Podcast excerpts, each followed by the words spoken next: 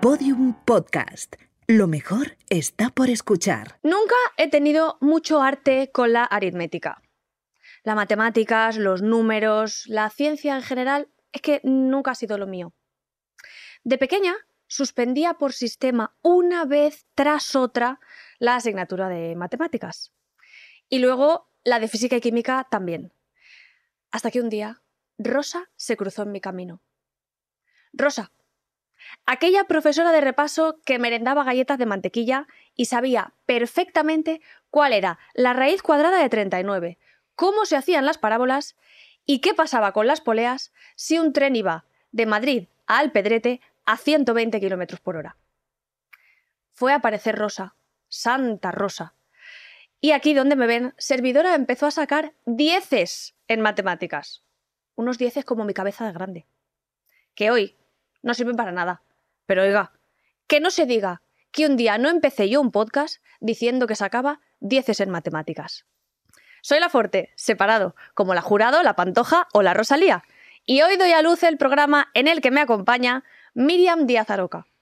Porque las madres son el ser más maravilloso que hay sobre la faz de la tierra. Y todos tenemos una. Miriam, prepárate, porque hoy queremos saberlo todo sobre tu madre. Otra vez como una tonta mirando por la ventana. ¿Pero qué hace la criatura hasta las 6 de la mañana? Y este cuarto, una leonera, siempre oliéndome a cerrado. Luego, mami, tengo hambre, no me pisen los fregados. Y le digo, cualquier día voy a coger el autobús. Y me dice, cuando quiera, pero apágame la luz. Ay, sino que vaya al podcast de La Forte y que hable. Porque La Forte lo quiere saber todo sobre tu madre. La Forte lo quiere saber todo sobre tu madre. La Forte lo quiere saber todo sobre tu madre. Miriam Díaz Aroca, actriz y periodista. ¿Eras buena en matemáticas? No, ni como buena artista que se precie, los números y yo no, sé, no teníamos buena comunicación. Y eso que yo intentaba de verdad entenderlos, porque los poquitos ratos donde nos entendíamos los dos me, me producía una satisfacción inmensa, pero no, no era. Mis Hmm. grandes notas nunca estuvieron en las matracas. Justo eh, te iba a decir ya para comenzar que he leído y me he quedado flipando que tienes técnica en lucha escénica con y sin arma, que haces equitación, boxeo, esquí y trampolín, entre otras habilidades. A ti, eh, no me engañes, evidentemente eh, te suspendían todo lo de ciencias y lo de titiritera, que se suele decir era donde tú te lucías. Sí, es verdad, me llaman titiretera, una, una, mon- una monja de estas, monja, casi era monja, que de estas que, que te tenían ojeriza porque yo todo el día estaba haciendo bola. No, titiritera, la volatinera me llamó. Ah, vale. Tú es que eres una volatinera y me plantó un sopa porque no, no se me olvida en la vida. A mí me, me, me, me- he amamantado los pechos del deporte. O sea, de- yo de bebé mi padre nos subía a las espalderas y he conocido el deporte como algo natural en mi vida Mm. y ha sido formidable y así lo he, eh, lo he postergado en mis hijos también, ¿no? Es una forma de crecer muy sana. Y de ahí sí he sido muy habilidosa para todo tipo de deportes, he tenido muchísima, muchísima facilidad. Tus hijos con las matracas, ¿qué tal? Pues el mayor matraquea muy bien, es un gran ma- matraqueador.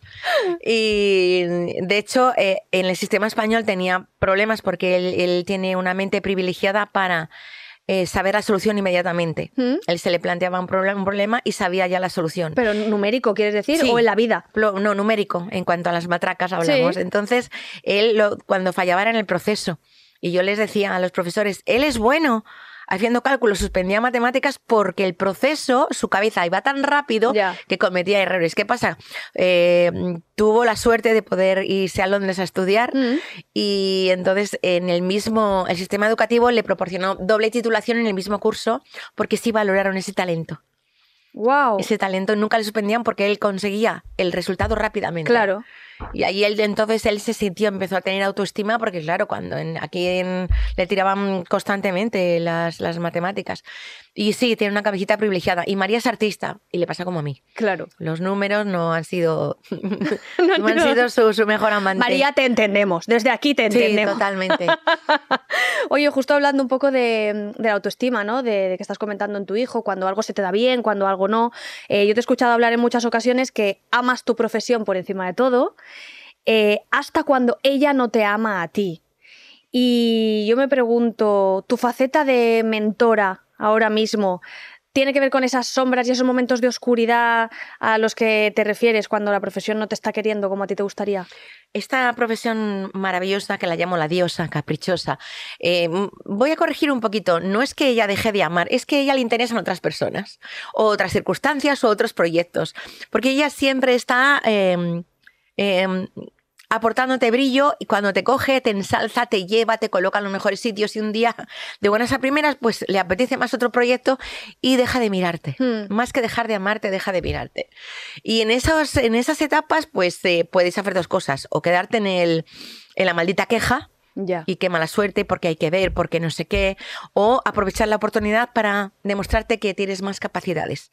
Y eso es lo que me ocurrió a mí. En esos momentos empecé a, a escribir, empecé a Mm. entender que el potencial estaba dentro de mí, que yo era una persona muy creativa y empecé a escribir, a crear formatos, a crear proyectos, a hacer mis propios programas y, y a poder colocarlos, ¿no? Y bueno, como productora también puedo ser como productora de una manera humilde y eso me hizo abrir puertas en mi vida Mm. Muy interesante ese animal de creatividad, no solamente estar delante de la cámara, sino también detrás. Entonces, esto fue una muy buena oportunidad. Creo que uno de los encantos de nuestra profesión es la bendita incertidumbre. que- Uh, que llamarla hace- bendita. Sí, es yo que que, es soy una- muy controladora me cuesta un poco. Claro, pero a mí me parece maravilloso porque donde realmente creces es en lo desconocido. Donde realmente tú te pones a prueba es en lo, en lo, en lo que no conoces. Mm. Claro, eh, estar en- cómodo en lo conocido, bien, es agradable, pero no te hace crecer. Y creo que esta incertidumbre maravillosa siempre te tiene en estado de alerta, no te deja que te acomodes para empezar a abrir puertas, oye, que si por aquí no, vamos a ir por allí. Y en un momento dado eh, de gran escucha, donde nos invitaron a todos a estar tres meses en casa, en ese gran momento escuché mucho, no solamente a mí, escuché a mi madre, escuché a mi hija, estuvimos las tres generaciones durante ese tiempo em, de vacaciones en casa. Y en esa escucha escuché a mucha gente que me hablaba, que me comentaba, que me compartía sus vivencias y dije, he tenido siempre esta capacidad de escuchar, ¿por qué no hacerlo profesional? Entonces me, metí a hacer un máster, Mm. un máster de intervención estratégica y entonces me hice interventora y abrí una ventanita para las mentorías y para la escucha profesional con herramientas. Y eso me dio un feedback extraordinario porque al mismo tiempo que yo podía ayudar a las demás personas a cambiar su sentir, que por ahí empieza todo, también cambiaba yo el mío. Porque todos somos un espejo del otro. Y estamos Y entonces- retroalimentándonos. Y estamos en, en- en constante evolución. Y no paro de abrir ventanas. O sea, para mí la vida es crear, eh, es atreverse, es eh, salir de, del círculo de, de conformismo y de quejismo, por supuesto, y estar abierta a cualquier cosa que me traiga a la vida de forma extraordinaria y que me aporte y que me nutra y que eso se pueda reflejar también en los demás. Mira, eh, llevamos varios capítulos de Todo sobre tu madre y yo estoy recibiendo ese feedback del que estamos hablando. Y hay gente que me dice, eh, Alma, es que en alguna ocasión has interrumpido al, al invitado y a veces pienso, es porque si no, no puedo mm, avanzar en la conversación o porque habla mucho, en fin. Y hoy no va a ser de esos días, ya aviso, porque Miriam Díaz Aroca me gusta mucho. Yo había leído mucho sobre ella, lo voy a decir abiertamente, eres una hierbas y me encanta porque yo también soy súper hierbas, voy a Una acabar chama- llorando. Una chamanaza. No, no, es que yo tengo la piel de Una gallina ya escuchándote y yo mm, creo a pies juntillas en todo lo que estás diciendo y conecto sobre todo con esto que dices de un socavón o una piedrecita en el zapato eh, es un reto, es una oportunidad y entonces si te vas a la víctima... Mira, es que ahora mismo el guion, puedo deshacerme del guion totalmente, porque vamos a hablar de lo que nos dé la gana a ti. y Di a que mí. sí, vamos para adelante. Venga, hombre, por favor. Pero, jo, coincido totalmente. Entonces, claro, a lo mejor llega un momento en el que tú dices, no, la profesión a lo mejor no me está llevando, o yo no me estoy llevando, quizá por donde todo el mundo podría pensar, pero es que hay eh, tantas oportunidades como yo tenga en mi cabeza de crear. Absolutamente, no tienes por qué cerrarte solamente a algo. Me encanta ser actriz y trabajar y ponerme en un escenario. Me apasiona, vibro, me, me, me, me, me pongo resplandeciente, pero eso no quita para que tenga capacidad de experimentar en otras áreas de mi vida, la que sea.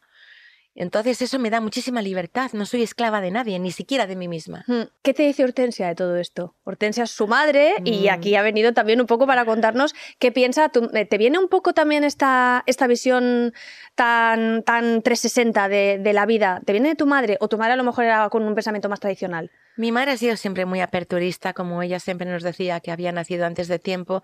Si ella hubiese tenido posibles para estudiar, mm, hubiera sido una, una, ingeniera aeronáutica y sobre todo un piloto. ¡Wow! Piloto de aviación, sí, sí. ¡Súper de ciencias! Piloto y afición muy una gran creativa. Mi madre ha sacado a la familia siempre adelante con una creatividad, con un espíritu vanguardista, progresista. Pues digo que ella nació antes de tiempo. Y claro, hemos mamado mucho esa filosofía de vida. Sobre todo nos decía, nunca dependáis de un hombre.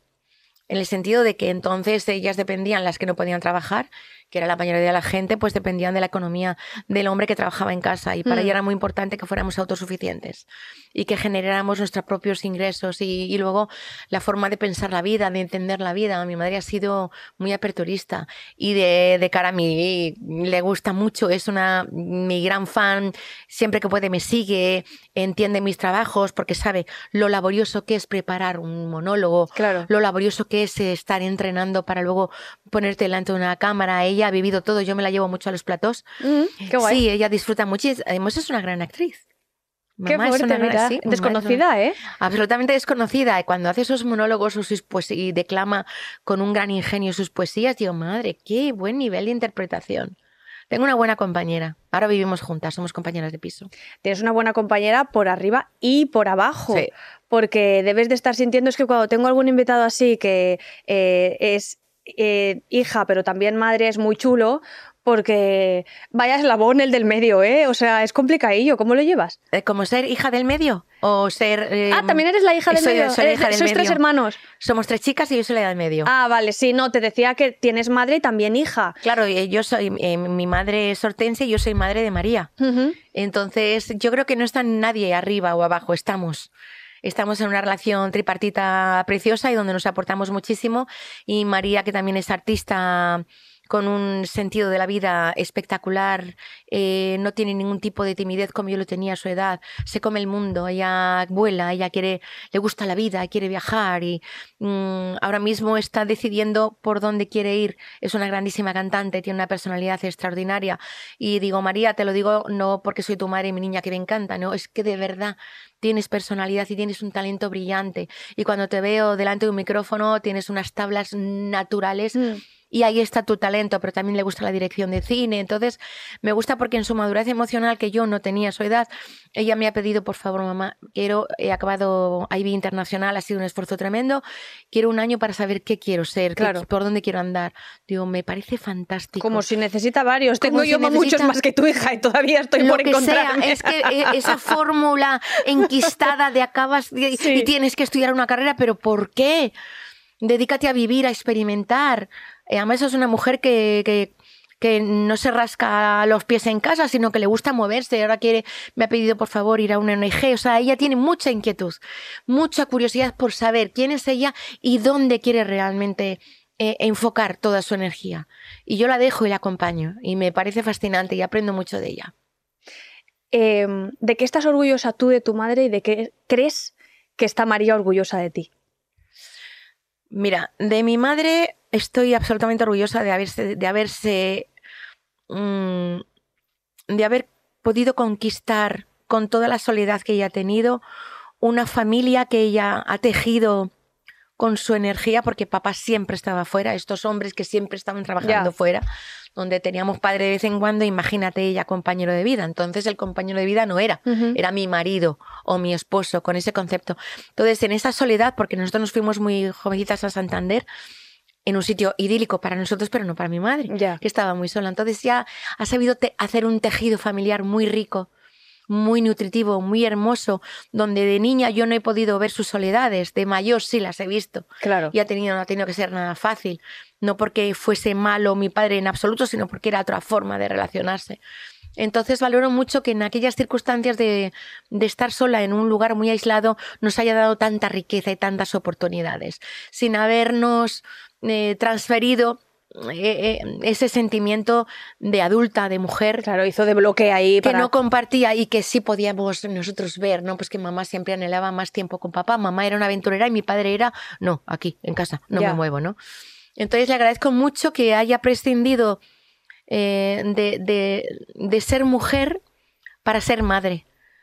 eh, y que ahora sí que entiendo sus, sus, mm, sus anhelos, sus sueños rotos y ahora mismo solamente lo puedo ver desde aquí, porque yo lo he compartido. Y con mi hija, eh, cuando yo le digo, María, ¿qué es lo que más te gusta? Porque yo hablo mucho con ella. Ujú. Tenemos esa, esa gran suerte, tenemos una relación muy armoniosa, donde yo la respeto mucho sus espacios y no le insisto y ella también a mí los míos. Yo creo que la manera de, de ver la vida de que nunca se pierde, que siempre se gana. Si eres capaz de ver la oportunidad de crecer. Eso siempre me lo dice ella. Hoy lloro. Yo ya digo que hoy es el día que... que- Pues lloro yo contigo, hija. Nos ponemos las dos mano a mano. Ay, Dios mío. Em, antes estabas, estabas diciendo que tenías una... Has dicho casi monja, que me ha encantado porque he pensado... No sé, no Porque sé- yo que era una que no se atrevió a ser monja, pero tenía todo. Pero mira, no, no, Se quedó media.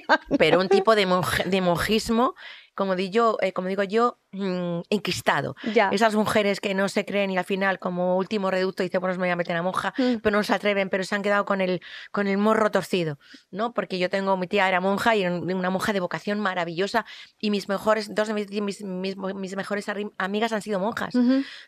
Digo, han sido porque ya no están. Y eran mujeres maravillosas, donde ellas decían, yo te- tenía demasiado amor para dárselo a mi novio y yo quería dar más amor y por eso tomé los hábitos, Sí. ¿no? monjas absolutamente vanguardistas. Pero no era, esta era una reconcentrada. Hablando justo de la reconcentrada, te quería preguntar qué pensaría cuando casi, casi, casi te vino a decir, pues eso, de titiritera para arriba, Volatinera, que eres una volatinera. Volatinera. Eh, ¿Qué dijo al ver a la volatinera eh, celebrando el Oscar de Belle Époque? Pues diría, ay, yo la di clases, ay, a esa niña yo la di clases. No lo sé. Ay, bandida. No lo sé si estuviese viva, cualquier edad no la pilló. No aunque las reconcentradas tienen tanta mala hostia que duran mucho tiempo.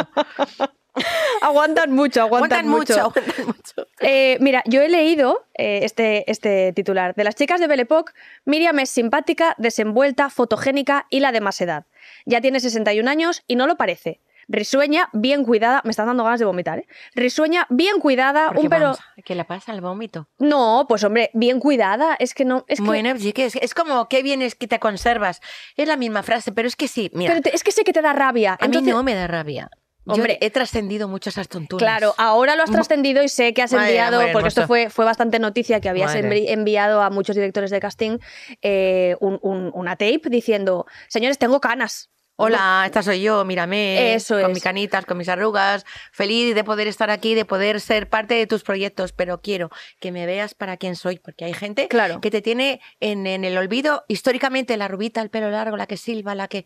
Digo, no, no, quiero que me vean como soy hoy. Mm. Se lo propuse a mi repres y dice, Sergio, me parece fantástica. Sí, opción". Sí. Lo que hice. Claro, es que justo por eso te, te leía este titular en el que decían eso, eh, bien cuidada, pero para lucir de verdad... Ah, no, claro. Y decían, pero para lucir de verdad su hija en Instagram. Entonces, claro, yo, yo es que lo leía y era como... eh, ¿Estamos luchando contra el DNI? Está- en, en tu caso ya he sentido que no, y No. ya te has, te has parado a explicar. No hay lucha en mí. Eso es, eso es. Y, y es como, oye, que sigo sirviendo. Es que tampoco tengo necesidad de decirlo. Quiero decir, yo sé quién soy, yo sé el oro que soy, y no tiene que venir nadie a decírmelo, ni tengo que decirlo. Yo soy por mí misma y brillo por mí misma. Que me llaman bien, que no me llaman bien, porque yo soy capaz de hacer muchas cosas y no tengo esclavitud ni de redes ni de nada. He conseguido trascenderme a ese personaje dependiente, le he trascendido y estoy en otro lugar. Entonces nunca me dejo llevar por estas tontunas. Yo sé quién soy. Es verdad, ¿eh? que todavía queda en, en el imaginario colectivo la imagen que dices tú del pelo súper largo, el, el ricito de oro con Jordi Estadella, con los patines. Y claro, llega un momento en el que dices, pero una cosa, si tú lo que quieres de mí es o que entretenga, o que presente, o que eh, modere, o que interprete un papel, si es que todo eso lo puedo seguir haciendo. Absolutamente. Y de manera Claro, espectacular. claro. Claro que sí. Incluso con, con la experiencia que no se tiene cuando eh, acabas de empezar. Es que. No, estás en otro lugar y eh, sabes que puedes afrontar cualquier reto. Siempre, siempre un reto que me haga feliz. Puede venir un reto espectacularmente bello con unos ingresos eh, de ensueño y que no me aporte nada. Y entonces como soy coherente conmigo, Mm. diré, voy a estar dedicándome mi tiempo y mis horas a un proyecto que no me seduce por mucho que me paguen. Entonces, como soy coherente conmigo, no me traiciono ya. Digo, no, no va a ser. Qué viajazo él de conocerse a una Uh, misma. ese para mí es el mejor. Para mí el mayor acto de valentía y de amor que hay en el mundo es eh, entenderte, escucharte, saberte en todos tus oros, en todos tus plomos, en todos tus desiertos, en todas tus alegrías, ser la dueña de tu vulner- vulnerabilidad y eso te hace ser implacable e impecable. Es que además lo de la vulnerabilidad a mí es algo que me fascina cuando eh, veo a algún artista, por ejemplo, eh, hace poco Aitana, en uno de sus conciertos, pues la chiquilla se puso a llorar. Y enseguida todos los medios, Aitana rompe a llorar. Señores, es una persona. Quiero decirte, pues sí, pues habrá emocionado la criatura y, y rompe a llorar. Y a mí esa vulnerabilidad me flipa porque es lo que nos une. Es lo que nos iguala a todos. Exactamente. Cuando tú no te escondes de ella porque ya te sabes, entonces no tiene, no, e- eres, es tu propia vulnerabilidad hace como de escudo. Sí. sin ser un escudo, ¿sabes? Entonces no tengo nada que esconder. Me soy así. Me puedo emocionar, no me puedo emocionar, pero como yo me sé, me sé, me acepto y me amo, pues no tengo nada que esconder. Hay, hay, un hay un capítulo de Paquita Salas, no sé si en este estás Paquítulo de Capita Un Salas. paquítulo he hecho Un aquí. paquítulo de Capita Salas. una cacofonía que he hecho. Hay un capítulo de Paquita, Sí. eh, no sé si estás tú en esta secuencia, pero en el entierro de la madre en el pueblo, hay un momento que Paquita la ha liado muchísimo, tiene a toda la prensa delante y tal y cual, y hay un momento que Paca dice... Yo voy a salir, voy a dar la cara y delante de todas las alcachofas de todos los medios voy a decirlo. Señores, la he liado. Y al final es un poco esa seguridad de decir, pero que tú no la lías nunca o qué? Sí, exacto. Es Eso que- Es cierto, ¿no? Con total naturalidad y con total transparencia, sin pretender nada de nada. Mira, cuanto más sé, menos sé. Pero lo único que sé es que todo es más fácil, que todo es muy fácil, que lo complicamos muchísimo con el querer aparentar, con el querer reaccionar a un comentario. O sea, nos ensuciamos mucho nuestro cristal. Mucho. Y, cuesta mucho tenerle brillante. Jo. Ay, me, está, me está encantando esto y de vez en cuando se me va la cabeza y digo, ¿qué quería preguntarle yo? Em, oye, Miriam, ¿a qué se dedicó tu madre durante toda su vida? ¿Qué ha dedicado sobre todo profesionalmente y a qué se dedicaba? Pues más allá de sus deseos de ser piloto de aviación, ella estudió corte y confección. ¿Declamaba poesía? Bueno, sí, ella hacía teatrito de pequeña, le ha gustado mucho, mucho el tema de declamar, y, pero se ocupó de nosotras, principalmente de nosotras, del hogar, de, de cuidarnos, de formarnos, de, de ponernos bonitas. Yo siempre la recuerdo cosiendo, yo aprendí mucho, mucho de coser con mi Mm. madre. De hecho, en la serie de Amares para siempre, que yo Sí. soy la dueña de un atelier, mm, cada vez que teníamos que hacer algo, yo veía cómo les tenían que enseñar a las chicas a cómo coger una aguja y a saber lo que significa embeber o, o fruncir. Digo, madre mía, todo lo que he aprendido yo, porque Sí. para mí esto es normal y corriente. Y me di cuenta de, de lo importante que ha sido eh, cómo mi madre nos ha cultivado, nos ha hecho, nos ha hecho autónomas Mm. Saber de todo, como mi padre nos enseñó a, el Underwood a escribir a máquina y nos ponía todas las palabras,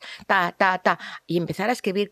Mi padre nos ofreció la oportunidad de ser monitoras de natación, vivíamos en un polideportivo, bendición de infancia, y entonces yo con 15 años ya empecé a hacer clases de natación y con ese dinerito yo me empecé a ahorrar para con 17, no empecé con 16 años.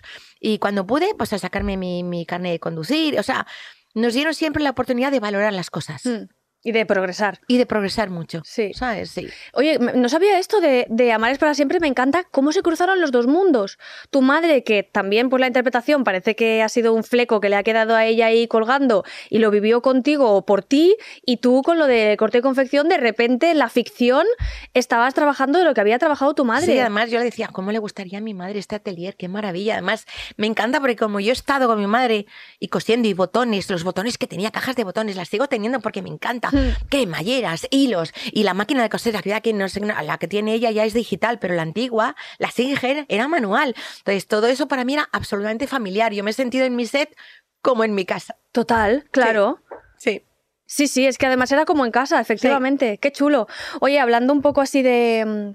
De que, bueno, no, no lo voy a poner en tu boca, pero lo digo por mí, de que yo soy muy hierbas, eh, leyendo que lo primero, lo primero, lo primero que haces en el cine eh, con Almodóvar es sin casting, yo me pregunto en qué estaría vibrando Miriam en ese momento para que el ojo de Pedro dijera ella. Mm, estaba yo vibrando en mi cajón desastre, jugando con mis criaturas en este programa excepcional y Pedro estaba buscando una cara con mucha expresividad y haciendo zapping me, vi- me miró un sábado en mi cajón desastre y me dijo, es ella, quiero que sea ella. Me llamó, yo pensaba que era una broma de mi oficina, absolutamente, yo en un programa infantil que me llame a mí, pero Almodóvar me estáis tomando el pelo, no, no, vete por favor que esto es muy serio. Entonces eh, me dijo, quiero tu expresividad, me ha gustado mucho lo que he visto, no te voy a poder dirigir porque te voy a poner una profesora para que aprendas el idioma de los sordomudos, nena, y a partir de ahí pues mm, es- estuve entrenando con una, con una profe de sordomudos y luego disfrutando muchísimo los días de ensayos en casa de Pedro. Y fue así, es que entonces los directores querían a alguien y le, les llamaban Mm. como eh, Fernando Trueba me quiso a mí y me llamó y me contrató. Luego apareció la figura de director de casting, que me Sí. parece me parece que está muy bien, que libera a los, a los directores, pero mm, muchas veces son, eh, son como muros para poder avanzar. Es Ya. verdad, ahí sí que es cierto. Y no les estoy quitando mérito porque hacen una labor extraordinaria. Ujú. Pero a veces el director que dice, ay, pues yo había pensado en ti para esta película, digo, ¿y? No, es que me dijeron que estabas ocupada y ay, ¿quién te lo dijo? Bueno, los directores de casting, digo, pues no estaba yo ocupada. Ya, ya. En vez de ser un canal, crees que a veces hay un poco de muro. A, yo- a veces, a mí me ha pasado, ¿eh? que me han querido co- contratar, pero les han dicho que yo no podía. ya. Entonces, simplemente hablo de mi propia realidad. No quiero decir que todos funcionen No, así, claro, ¿eh? claro, sí. que eso hacen una figura extraordinaria. Sí, sí. Y sobre todo al final es, es una confianza depositada en un profesional que al final muchas veces sí han sabido ver. Pues eso, eh, estoy pensando, por ejemplo, eh, hablo de televisión y no de ficción, pero en realities, Noemí Galera es como, madre de Dios, pero qué talento tiene. O sea, cómo sabe ver, mm, pues quien luego se va a convertir de verdad eh, en un profesional, una estrella, y, y- y es verdad, saben ver ahí un poquito el, el oro entre... Yo también tengo mucha intuición, mucha intuición de ver a gente que es anónima que y me pasó, fíjate, con el canto del loco. ¿Sí? Estaba yo haciendo la casa de los líos allá hace ya ni se sabe. ¿Con Francis no era? No, esto era mis No. adorables vecinos. Con Arturo, Eso. con Arturo Fernández. Y mi hijo tiene 28 años, tendría un añito o menos. Y entonces había unos chicos que iban a hacer unos, unos cameos, estaban en el camerino, oigo una guitarra y entro, digo, oye, ¿qué hacéis? Nada, estamos aquí preparando una maqueta y tal. Y oye, pues venga, tócame, tócame un poquito, que quiero escuchar. Y dice, "Oh, esto es muy bueno. Digo, vais a ser muy buenos. Sé que vais a ser muy buenos. Y dice, bueno, ¿no te importaría si conseguimos sacar el disco y tal? Tú eres nuestra madrina. Digo, hombre, por supuesto, es que lo vais a hacer. Luego pasó el tiempo y, y fueron el canto del loco. Y tengo mucha intuición para la gente que sí, que va a brillar de verdad. Qué guay, qué guay. Mm. Es bonito, es muy bonito porque al final eh, reconocer el talento también en otra persona también te... te mm, Jolines, eh, deja ver tu humildad, ¿no? Para, por, por lo que decimos muchas veces de, es que le han dado este papel o este trabajo a no sé quién. Bueno, relájate, es que no quiere decir que se acabe esto. Es como... como... Es que no es fácil. No es fácil porque hay mm, bastante desequilibrio a veces en talentos. A veces ahora los talentos van de la mano de los followers. Ya, Y eso es lo que mm, puedes entrar un poco en conflicto. O sea, yo tengo mucho talento, una persona, por ejemplo, que está muy formada, que tiene un perfil maravilloso para ese personaje, pero sus followers no son muchos. Entonces, bueno, pues no tiene acceso a ese protagonismo, a ese papel. Entonces, eso sí que fastidia, es que tiene que fastidiar muchísimo. ya. ¿vale? Eh, mm, eh, los influencers. Pero es una etapa de moda de los influencers que seguramente que, harán su trabajo extraordinario y durísimo. Yo tengo una amiga influencer, digo, no sé cuándo vives, no sé en qué momento vives, pero bueno, es lo que te ha tocado vivir. Pero ocurren cosas raras, ocurre gente muy importante, pude comprobar en un estreno muy grande de grandes figuras del cine y del teatro que estaban, bueno, pues para el fotocall, les pararon porque dieron paso a cinco influencers que tenían 18 o 20 años. No, no, no, primero las influencers. Entonces yo me quedé mirando a esta gente que lleva años en el mundo del cine, parados, porque tenía prioridad. Dije, uy, esto no, esto no es así. Esto no. Todos tenemos hueco para todos, pero hay un respeto, hay una categoría, ¿sabes? Ahí. Y creo que se están, se están equivocando. Los roles se están equivocando. Mm, no coincido del todo, pero sí que creo que son mercados diferentes, porque yo creo que ante ese respeto que tú apelas a la, gente que venía de la profesión, que seguramente tendrá años de experiencia, estamos hablando efectivamente de una carrera y de una profesionalidad y de un talento que ha hecho pozo, pero a lo mejor esos influencers más jóvenes son negocio. perfecto, pero negocio después.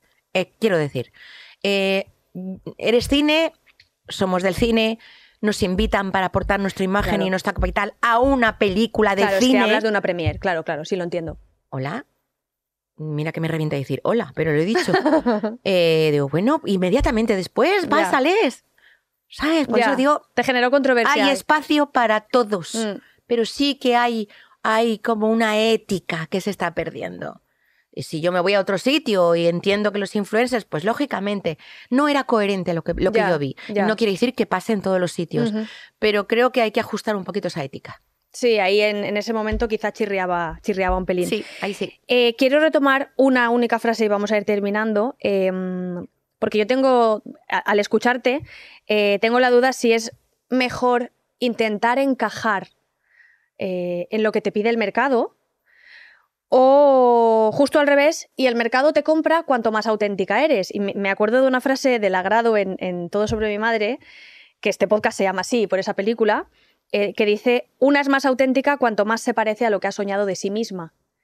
Y hay veces que pienso, ¿te compran por auténtica o te compran porque les das lo que están buscando? Es que yo no estoy en ese mercado de compra-venta. Mm, absolutamente soy un, un- soy una yegua salvaje, soy y entonces es- sí es cierto, o sea, no el mercado eh, sí estás en el mercado. Bueno, es que no estoy pensando si me van a comprar si me he visto de rojo mejor o Ya. me he visto de azul para que me quieran más. Ya. Yo soy como soy, soy creo que soy una persona honesta, transparente, muy auta- muy auténtica, muy impecable en lo que pienso, en lo que digo y en lo que siento, con una coherencia que para mí ha sido la libertad y simplemente estoy ahí. Que de repente entro en el mercado porque les ha gustado mi trabajo, fantástico, y me lo voy a disfrutar. Que no, fantástico. No tengo esa esclavitud. Ya, qué aceptación, ¿eh? Me no encanta. tengo esa esclavitud. Sí, la aceptación es cuando yo creo que te hace libre. La aceptación y la coherencia. Porque no me traiciono. Yo lo dejaría aquí, pero es que si no te hago las preguntas random de la Forte, a mí me cortan la cabeza. Así es que te voy a hacer las tres últimas preguntas del programa que no dejan de ser una chorrada que a todos nos encanta hacer. Pues venga, vamos Así con- que vamos con al ellas. chorradismo, venga. La primera es, ¿qué es lo último que te ha dolido? Ah, así en general. Ah, muy Ah. bien, muy bien. Es que hay gente que está muy intensa y dice una mentira de mi madre y otra gente dice a mí la muela. Ah, pues mira, ayer estuve yo en el dentista y las anestesias me anestesiaron la encilla, de verdad, es que es que duele muchísimo, eso, es- pero eso es un dolor pasajero. Dolor de corazón, eh, pérdida, por ejemplo, con Itziar. Mm, Eso es lo que más me ha, me ha dolido, porque a los dos días, hace dos días estaba ya con ella, abrazándonos y, y hablándonos. Entonces es como... Ya. ah, te llega, te llega y te duele. Mm. Mm. Siguiente pregunta. Claro, es que después de esto. ¿Llevas los pies presentables? Nunca. Soy como un troll, no, Ahora mismo tienes un esguince y tenemos un drama si tenemos que quitarte calcetín. ¿Tú crees que a mí me importa eso? Es lo que Que esperaba. si tengo la uña bien puesta, no bien puesta. Limpios están, creo yo, que roña no hay. Bueno, pero bien. el resto, por Dios. Ya, nos importa bastante poco. No, hija. Vale, fantástico. Y por último, ¿eres de ducha nocturna o ducha matutina? Soy de ducha semanal. Esto es una moda del duchismo que nunca lo he entendido. ¿Vale? Tengo mi higiene personal, por supuesto. Huelo muy bien porque para mí es muy importante la Yo eso higiene. puedo acreditar, que es cierto. Muy importante la higiene, pero no soy obsesa de la ducha. Vale. Pues, oye, as- muchísimas gracias por tu generosidad, por tu sinceridad. Me ha encantado, de verdad. De nada. Que te, te vaya muy bien, te deseo muchos éxitos. Seguro que sí, de seguro verdad. que sí. Vamos. Y nada, pues hasta aquí todo sobre la madre de Miriam Díaz Aroca. A todas las personas que estáis al otro lado, muchísimas gracias. Esperamos que os haya gustado. Todo sobre tu madre, un podcast original de Podium Podcast, presentado y escrito por La Forte. Producción Javi Caminero y Rubén Oyu. Diseño sonoro Nicolás Solís. Realización audiovisual Bea Polo. Maquillaje y peluquería Carlos Moreno. Música original Keru Sánchez. Producción ejecutiva Sergio Barreda, Lourdes Moreno y Eugenio Viñas. thank you